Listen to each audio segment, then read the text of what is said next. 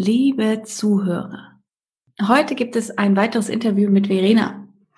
Verena hat sich äh, nach einem Aufruf bei Lars gemeldet. Und zwar hatte Lars in der DNX-Community unseren Podcast geteilt und gefragt, auch wenn jemand Erfahrung hat oder irgendwelche Sabbatjahr-Modelle gemacht hat, soll er sich bei ihm melden. Und das hat Verena getan. Ja, Verena ist, glaube ich, auch voll der coole Interviewgast, weil sie hat nämlich irgendwie ähm, eine ziemlich, einen ziemlich merkwürdigen Lebenslauf. Sie war erst selbstständig, ist dann ins Sabbatjahr gegangen, hat sich dann anstellen lassen und ist danach digitale Nomadin geworden. Da bin ich aber gespannt, was sie darüber erzählen wird. Ja, deswegen war sie auch in der DNX. Die DNX ist genau ähm, ja für die Personen, die ortsunabhängig arbeiten wollen und sind, die tauschen sich halt aus dort. Ja, wir werden Verena nicht vorstellen, weil der ihr ganzer Lebenslauf sehr interessant ist und wir werden direkt einsteigen, ja, und sie ausquetschen über das, was sie so macht. Und auf geht's ins Interview. Hiermit senden wir dir ein herzliches Hallo von Lars und Alex. Es ist wieder an der Zeit, dich auf eine wundervolle Reise mitzunehmen und dir neue Inspirationen zu schenken. Wenn du den Wunsch hast, dir eine Auszeit aus dem Alltag zu nehmen, bist du hier genau richtig. Wir geben dir den Mut, deinen Traum einer Weltreise im Sabbatjahr Wirklichkeit werden zu lassen. Alle wichtigen Schritte findest du in unseren Episoden und nun wünschen wir dir sehr viel Spaß und Freude beim Zuhören.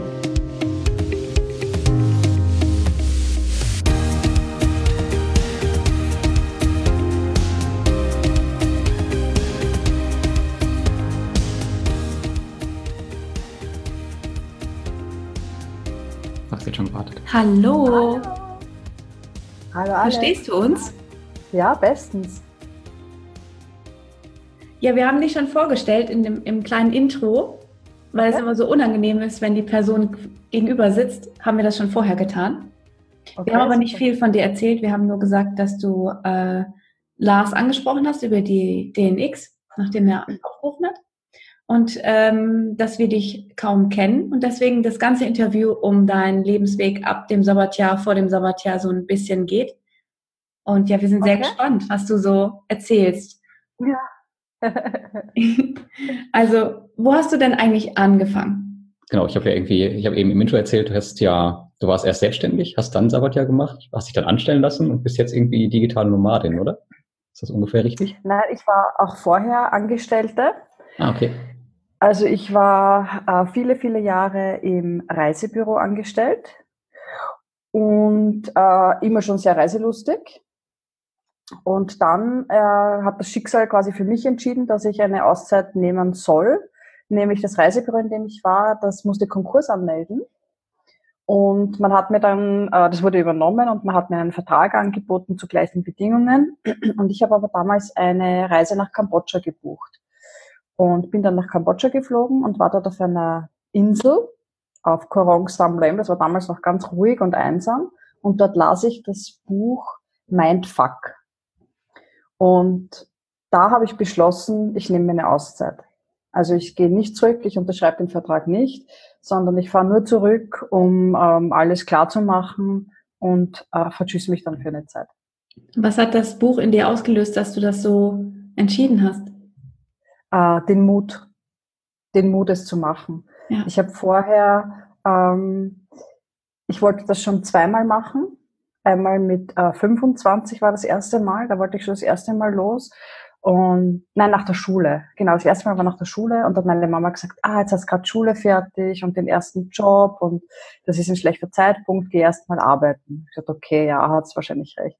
Und dann ein paar Jahre später wollte ich es wieder machen und habe wieder meiner Mom davon erzählt.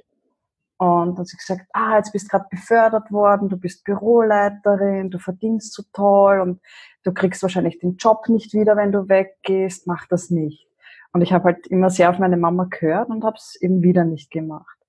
Und bei dem dritten Mal dann, da war ich dann doch schon wesentlich älter, da war ich so Ende 30, ähm, habe ich meiner Mama nichts davon erzählt, sondern habe einfach alles vorbereitet und habe den, den Flug gebucht.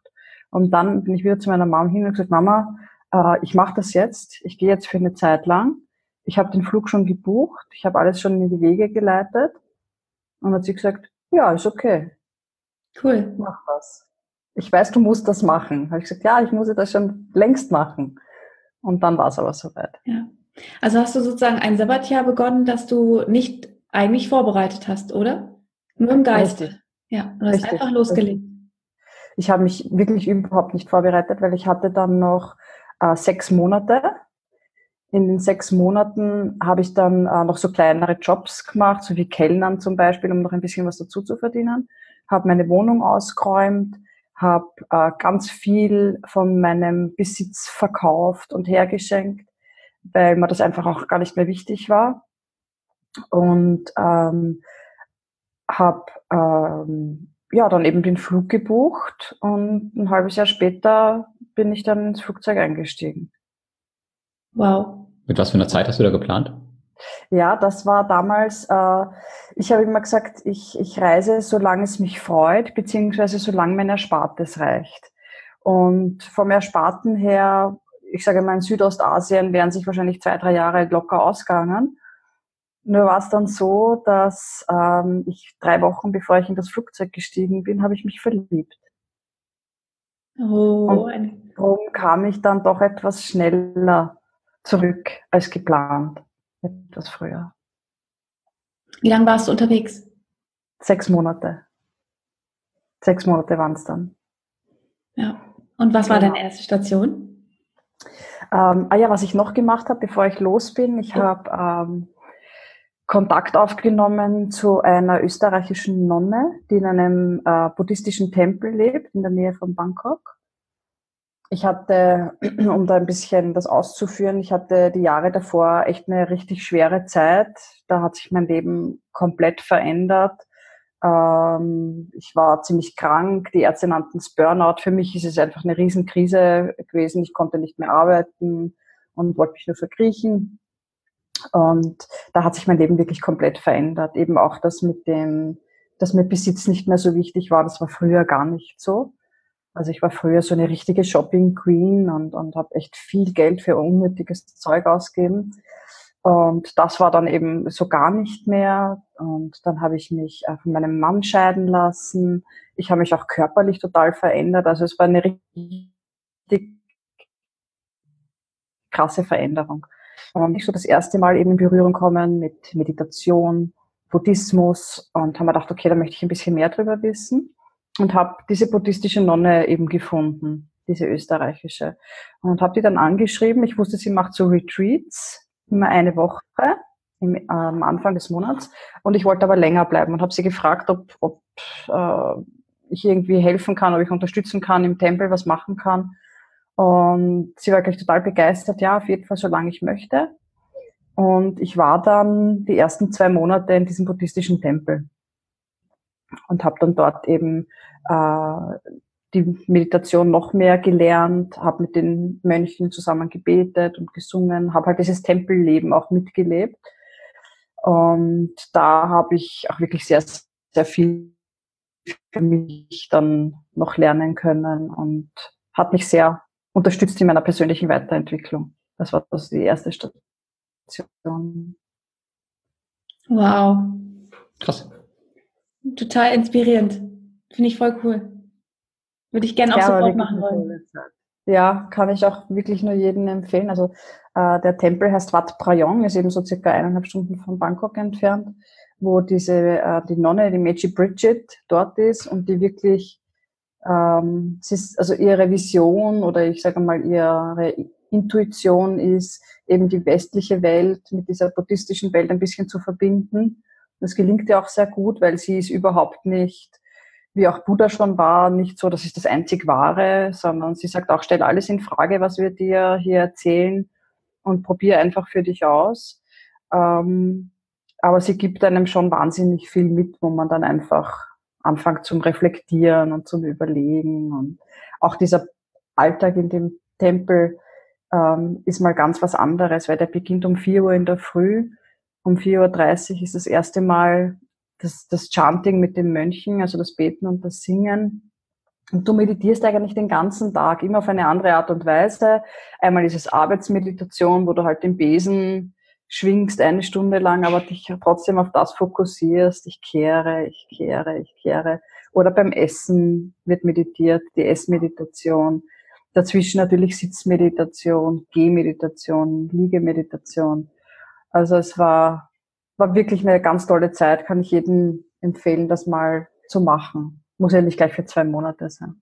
Aber ist das richtig, dass die äh, durch diese Meditation gehen oder fegen, dass sie sich einfach nur ganz intensiv auf die Übung, auf die Bewegung, auf das, was sie tun, äh, konzentrieren? Und wir heutzutage immer, immer gleichzeitig die Dinge tun. Wir sitzen am Handy und essen. Wir gucken Fernsehen, essen. Oder Denken reden und essen. Indem wir es eigentlich machen. Genau. Und ja. wir denken schon an die nächste Aufgabe, die wir erledigen müssen. Ganz genau. Da gibt es eine ganz leichte Aufgabe, die, die jeder auch von den Zuhörern schon morgen ausprobieren kann, nämlich beim Zähneputzen wirklich Zähne putzen. Oh ja, stimmt. Und beim Zähneputzen nicht überlegen, okay, was steht heute alles am Plan, was habe ich zu tun, was gibt's jetzt zum Frühstück, was muss ich einkaufen, was muss ich machen, sondern wirklich einmal drei Minuten nur Zähne putzen. Hm. Voll gut. Der Klassiker ist also das Duschen. Beim Duschen machen sich ja total viele Menschen Gedanken über irgendwas ja. anderes. Ja, ich stehe auch Podcast. Immer, genau, ich höre Podcast, aber ich stehe auch mal stundenlang unter der Dusche und äh, denke meist an irgendwelche Dinge, aber ganz sicher nicht ans Duschen. Ja.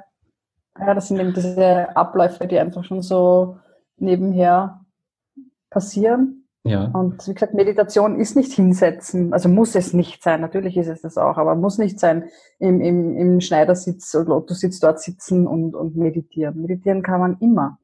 Mhm. Ja, das stimmt. Also bei dir stand auf jeden Fall dann das Reisen gar nicht so im Vordergrund, sondern mehr wirklich so der, der Auszeitcharakter. Das und, innere Reisen. Ja, genau. Richtig. Aber dann bist du auch wieder zurückgekommen und wieder in den Job eingestiegen, oder? Ich war dann ähm, noch einen Monat in Myanmar und dann war ich einen Monat äh, in Laos und ähm, da war dann der, der Roland ähm, das zweite Mal zu Besuch, ähm, nochmal in Thailand. Und nach diesem zweiten Mal habe ich dann gespürt, okay, also mein Herz will einfach nicht mehr alleine weiterreisen. Und es war zu dem Zeitpunkt nicht möglich, dass der Roland ähm, auch äh, kommt, um mit mir weiterzureisen. Der war noch zu sehr verankert in seinem Angestelltensein. Und dann habe ich damals zu ihm gesagt, ähm, okay, also wenn ich zurückkomme, dann, ich gehe nicht mehr zurück nach Wien, ich komme ursprünglich aus Wien, sondern dann komme ich zu dir nach Hause, nach Oberösterreich. Und da war dann kurz einmal so, oh, okay. Und ich gesagt, schau, was soll passieren, wenn es wirklich gar nicht funktioniert. Entweder ich steige wieder in den Flieger oder ich hatte noch meine Wohnung in Wien, gehe ich halt wieder nach Wien. Und er hat gesagt, ja, stimmt eigentlich. Dann habe ich gesagt, okay, ich habe noch ein, eine Sache, die muss ich noch machen. Ich wollte unbedingt die Yogalehrerausbildung machen in Indien. Die habe ich dann noch gemacht. Also ich war dann noch einen Monat in Indien. Wo hast du sie gemacht? In Rishikesh. Das okay. ist ziemlich nördlich in Indien. Das ist quasi so die Geburtsstätte des Yoga. Also ganz Rishikesh ist Yoga. Da laufen wirklich wahnsinnig viele Yogis herum. Da gibt's extrem viele Yogaschulen. Also für mich war das so der Ursprung des Yoga und darum wollte ich dorthin. Und habe dann die Ausbildung dort abgeschlossen und dann bin ich aber quasi direkt von Bangkok dann nach Oberösterreich in ein ziemlich kleines Dorf mit einem kurzen Umweg nach Wien meine Kiste holen und dann war ich eben in, in Oberösterreich. Genau. Und dann war es so, ähm, auf dieser Reise kam ich das erste Mal in Kontakt mit digitalen Nomaden. Also ich sah dann diese Leute mit den Laptops und habe mir gedacht, was machen die da alle mit den Laptops? Es war in einem, einem ganz netten Ressort mit einem super Strand. Wieso sitzen die da alle stundenlang mit ihren Laptops? Und dann habe ich eine angesprochen und gesagt, hey, was machst du da die ganze Zeit? Ich meine, da ist so schön, du gehst überhaupt nicht ins Meer, gar nichts. Und sie sagt, ich arbeite. Und ich sage, in deinem Urlaub? Und sie sagt, nein, nein, ich bin nicht auf Urlaub. Ich lebe da, wo es mir gerade gefällt und arbeite von meinem Laptop aus. Krass, ist ja cool. Und da war ich dann das erste Mal quasi infiziert mit diesem Gedanken, das möchte ich auch mal machen, da möchte ich auch hin. Und auch der Roland hat das bei seinem Besuch äh, das erste Mal gesehen und hatte das dann auch in seinem Hinterkopf, weil wir uns beide in unserem System, in unserem Arbeitssystem einfach nicht wohlfühlen. Ja, und dann kam ich zurück und habe gesagt, okay, also ähm, das, was ich vorher gemacht habe, möchte ich nicht mehr machen. Ich möchte nicht im Reisebüro machen. Ich möchte irgendwas anderes machen. Und ging dann bei uns zu diesem Arbeitsmarktservice, muss man sich ja melden, damit man auch wieder Unterstützung bekommt. Und ich gesagt, ja, ich bin dann wieder da und ich möchte gerne irgendwas anderes machen. Und der hat damals zu mir gesagt, ja, ist ja äh, schön, dass Sie was anderes machen möchten, aber wir sind nur dazu da, Sie mit dem jetzigen Ausbildungsstand wieder zu vermitteln. Und Sie sind verpflichtet, sich zu bewerben. Wow. Und ich gesagt, ja, ich, ich möchte ja auch arbeiten, ja, ich möchte wirklich arbeiten, aber halt nicht mehr das, was ich gemacht habe, weil es war so, dass eben ich habe diesen Job vor meiner Krise wirklich mit Leidenschaft gemacht und mit, mit Freude und nachher nie wieder dorthin zurückgefunden. Und ich habe gewusst, es macht mich dann krank. Mhm. Und der gesagt, ja, kann ich Ihnen nicht helfen. Sie können ja privat schauen, was Sie machen möchten. Und man dachte, okay, bin halt nach Hause. Und wir hatten ein Reisebüro bei uns im Ort und habe dort eine Bewerbung hingeschrieben. Und drei Tage später hatte ich den Job. Und haben wir gedacht, okay, dann arbeite ich halt nur für drei Tage in der Woche und nebenbei baue ich mir eben was Eigenes auf. Weil ich wusste ja, ich brauche jetzt nicht mehr so viel Geld, weil eben Besitz ja nicht mehr so wichtig war. Ich komme mit wesentlich weniger aus. Ich arbeite weniger und arbeite eben nebenbei an meiner Selbstständigkeit. Und das mit dem äh, drei Tage Arbeiten hat gut funktioniert. Das mit der an der Selbstständigkeit arbeiten hat nicht funktioniert. Das gebe ich ganz offen und ehrlich zu. Ich habe mich dann ähm, weiter, sage ich mal, mir selber gewidmet, meiner Persönlichkeitsentwicklung. Ich war viel wandern, hatte ganz neue Hobbys, habe zum Häkeln begonnen, habe wahnsinnig viel gelesen und habe einfach dieses Work-Life-Balance wirklich genossen mhm. und mich da sehr wohl gefühlt. Und es hat ja alles gepasst, weil ich hatte genug Geld zum Leben. Ich habe mich sehr wohl gefühlt, ich war glücklich, ich war zufrieden. Die drei Tage habe ich das, den Job auch gern gemacht, weil es waren eben nur diese drei Tage und nicht wie vorher 50, 60 oder 70 Stunden. Und am Land ist das Ganze ja auch viel entschleunigter. Aber es war schon so, dass wie ich zurückgekommen bin, ich mit dem Tempo, selbst bei uns da in dem Dorf, echt überfordert war. Also ich war sehr gewohnt, ganz nach meinem eigenen Rhythmus zu, zu, zu leben. Und da hieß dann wieder, okay, aufstehen, also Wecker klingeln, aufstehen, Arbeit gehen, das und das und das und wieder an Regeln halten. Und das hat mich die erste Zeit echt ein bisschen überfordert, aber habe mich dann ganz gut reingefunden. Das ist die Gefahr. Und dann war aber so. Die ins Sabbatjahr gehen, dass die sich dann irgendwie so entwöhnen von, von ihrem normalen Leben. Das habe ich auch schon des Öfteren ja. gehört. Ja, ja. Ja, ja erzähl weiter, wollte ich nicht unterbrechen. Dann war es so, dass ähm, ich mich in dem Ganzen, also dadurch ist das für mich wieder in den Hintergrund gerückt, dieses digitale Nomadenleben, weil ich eben wirklich sehr glücklich und sehr zufrieden war. Und äh, dann voriges Jahr Ende, gegen Ende des Jahres, ich glaube es war so im November, kommt der Roland nach Hause, stellt sich vor mir hin und sagt plötzlich, Verena, wir müssen jetzt einen Termin fixieren, weil sonst machen wir es nie. Und ich habe im ersten Moment überhaupt nicht gewusst, um was es geht. Und ich sage, was für einen Termin müssen wir fixieren? Und er sagt, lass uns einen Termin fixieren, wann wir gehen, wann wir aussteigen, weil sonst machen wir es nicht. Und ich so, ah ja, okay ja, okay, machen wir das. Wann machen wir das? Und er sagt, ähm, machen wir Oktober 2018. Und ich sage, ist okay, machen wir Oktober 2018. Und dann kam ich doch etwas ins Handeln, weil dann natürlich musste ich überlegen, okay, was mache ich dann? Und habe dann jetzt äh, über den Winter eine Ausbildung gemacht zur Ernährungstrainerin und habe mir gedacht, mit dem Ernährungstraining, das kann ich dann auch online machen und hatte jetzt Ende Mai meinen letzten Arbeitstag.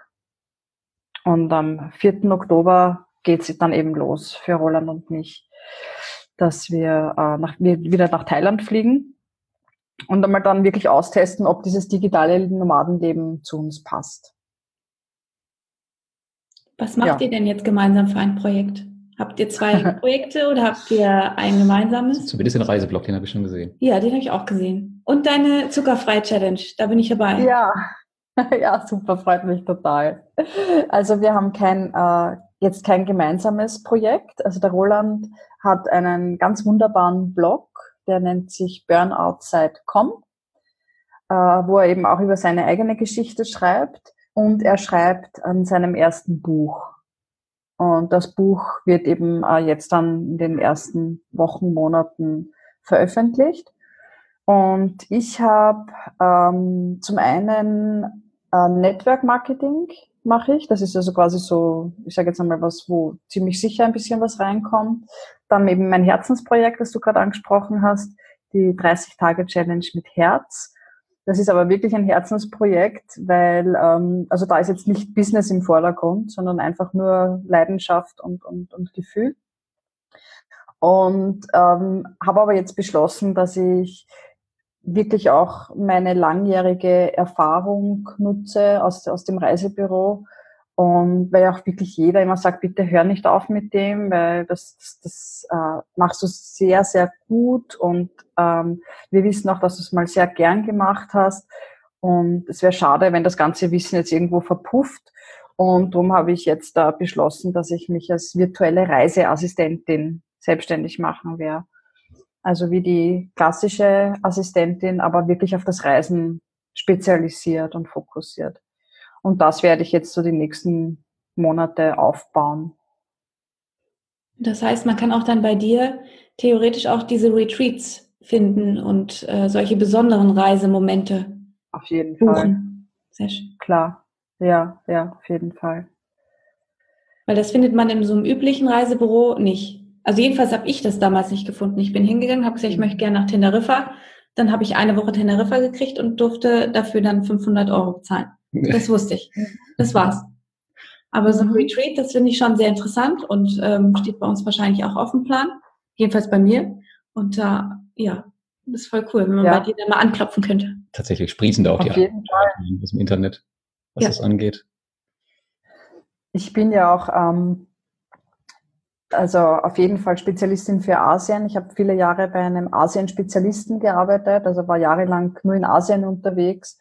Und ähm, das Zweite, wo ich mich als Expertin bezeichnen möchte, ist, sind Tauchreisen. Also ich bin passionierte Taucherin und habe auch lange Zeit bei einem Tauchreisen-Spezialisten gearbeitet.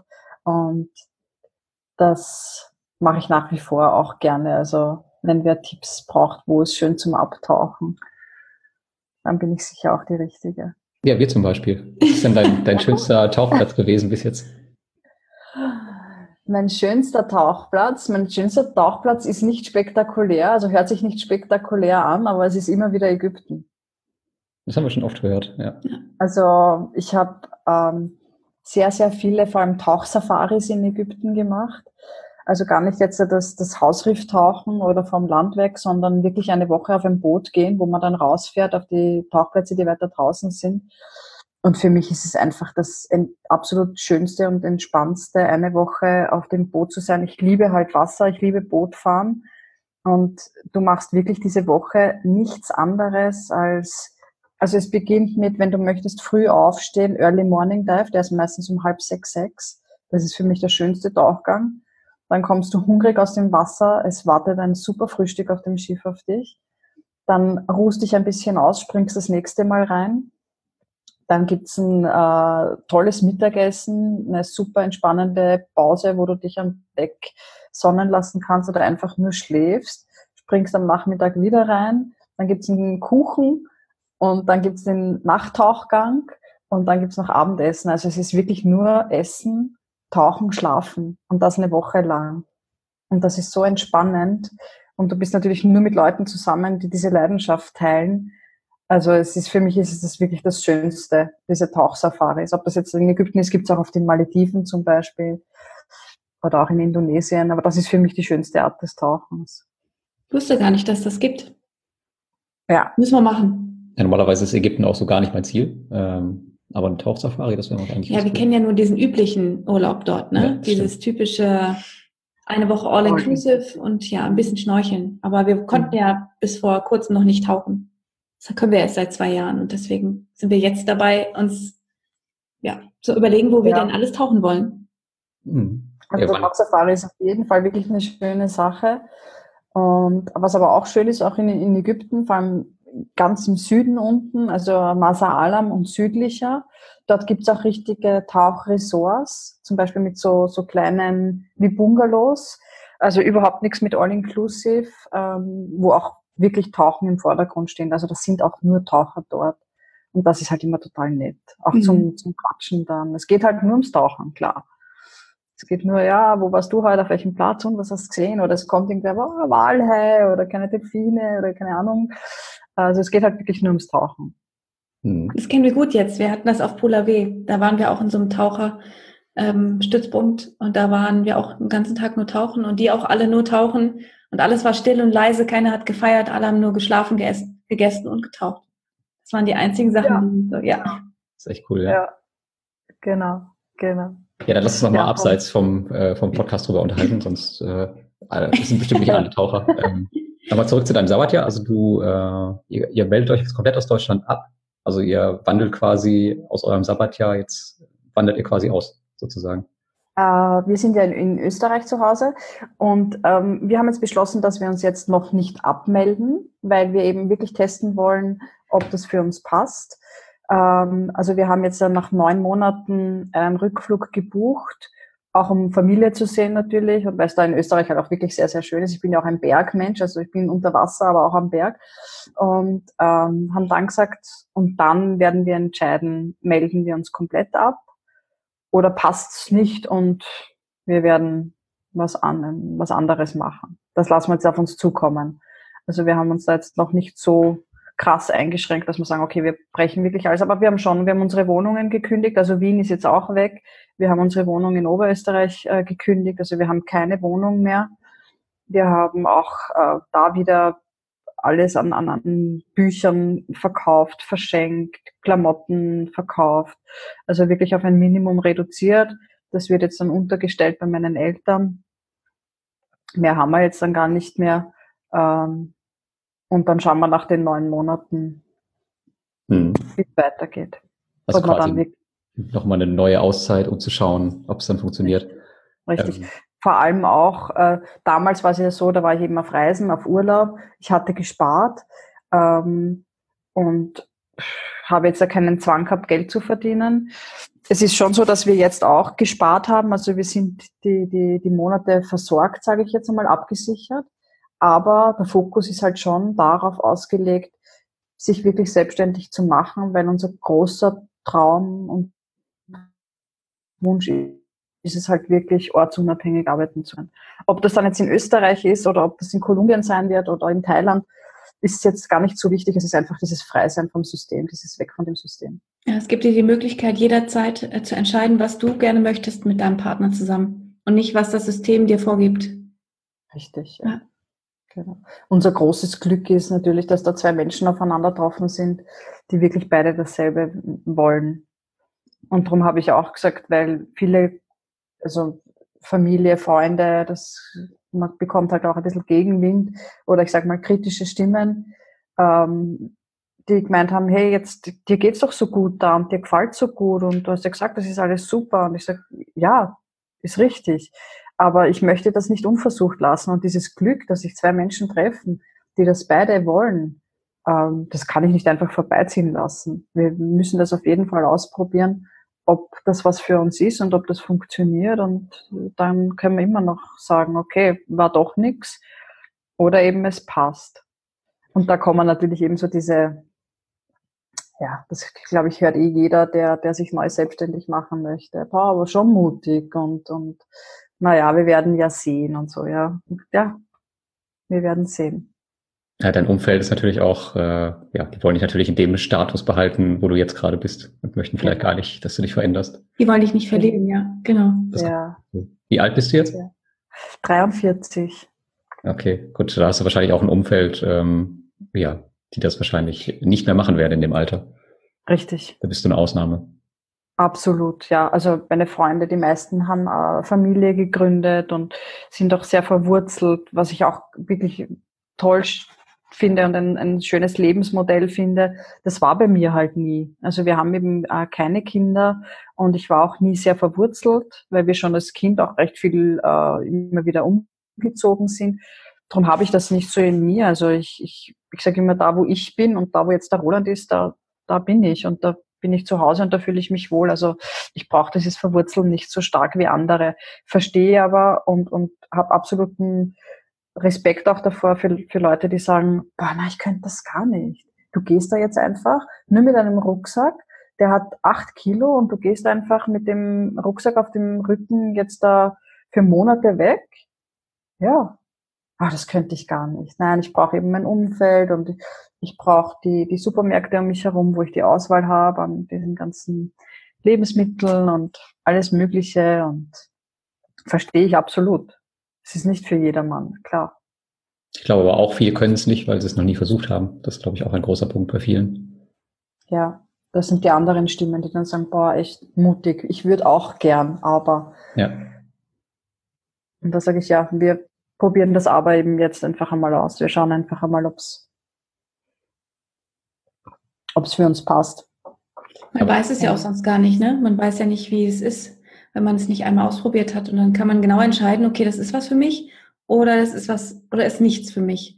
Und es ist ja auch äh, schön, wenn man weiß, okay, ich gehe den Weg und du gehst den Weg und ich gönne dir diesen Weg. Also man versucht nicht den anderen so zu ändern, dass er den eigenen Weg geht, sondern also den, den ich jetzt möchte, sondern den, den er gehen möchte. Absolut. Ja, sehe ich ganz genauso. Und es ist einfach so, wenn du ähm, merkst, dass, dass du dich in, in unserer Arbeitswelt einfach nicht wohlfühlst und äh, bei mir war es jetzt nicht mehr so schlimm, weil ich ja eben nur mehr ähm, weniger gearbeitet habe und auch wirklich sehr liebe Arbeitgeber hatte und auch liebe Kollegen hatte. Ähm, aber wo ich davor noch so viel gearbeitet habe oder auch der Roland, der Angestellter war und sich da überhaupt nicht wohlgefühlt hat, weil vielleicht sind wir da auch, weiß ich nicht, irgendwie Sonderlinge oder machen uns viele Gedanken. Ähm, wir haben halt auch immer alles hinterfragt. Ja? Also äh, ich habe oft, ich habe mir halt wirklich schwer getan, Arbeit zu verrichten, wo ich gewusst habe, das geht anders besser. Aber weil eben wer ober mir sagt, du machst das so, musste ich so machen. Oder auch dieses, halt dieses Zeitensystem. Ich hatte dann drei Tage zum Arbeiten und da gab es oft Tage, da hatte ich von acht Stunden zwei Stunden was zu tun. Und ich verstehe nicht, warum man dann sechs Stunden absitzen soll. Das ist ja auch für meinen Arbeitgeber nicht gescheit. Ja. ja der zahlt mich da, obwohl nichts zu tun ist. Und ich habe auch da schon ein bisschen so versucht, wie schaut es aus mit von zu Hause und oh, na, um Gottes Willen, das geht ja gar nicht. Und, und diese Angst, dann keine Kontrolle zu haben, jetzt ist sie dann zu Hause und schaut Netflix und verrechnet mir die Stunden, das ist halt bei uns noch ganz krass. Also da traut sich irgendwie, vor allem in meiner Branche, noch keiner so wirklich drüber. Und es war halt auch beim Roland so, der war immer im Verkauf tätig und der hat gesagt, ich immer nur mehr diese Listen, wie viel Umsatz ist zu machen. Und wenn du den Umsatz nicht erreicht hast, wieder eine auf den Deckel, du dann sagst, na ja, aber wenn wir das oder das ändern würden, dann würden wir wahrscheinlich mehr Umsatz machen. Nein, nein, das machen wir alles so, wie es war, du musst nur mehr Umsatz machen. Okay. Das waren einfach so Dinge, was nicht funktioniert hat. Und halt bei uns so krass, dass wir auch wirklich krank wurden, weil du einfach immer gegen dein eigenes, gegen deine Werte arbeitest und, und gegen dein Ich arbeitest und dann schreit der Körper irgendwann und sagt, hey, aus, wir machen das jetzt nicht mehr.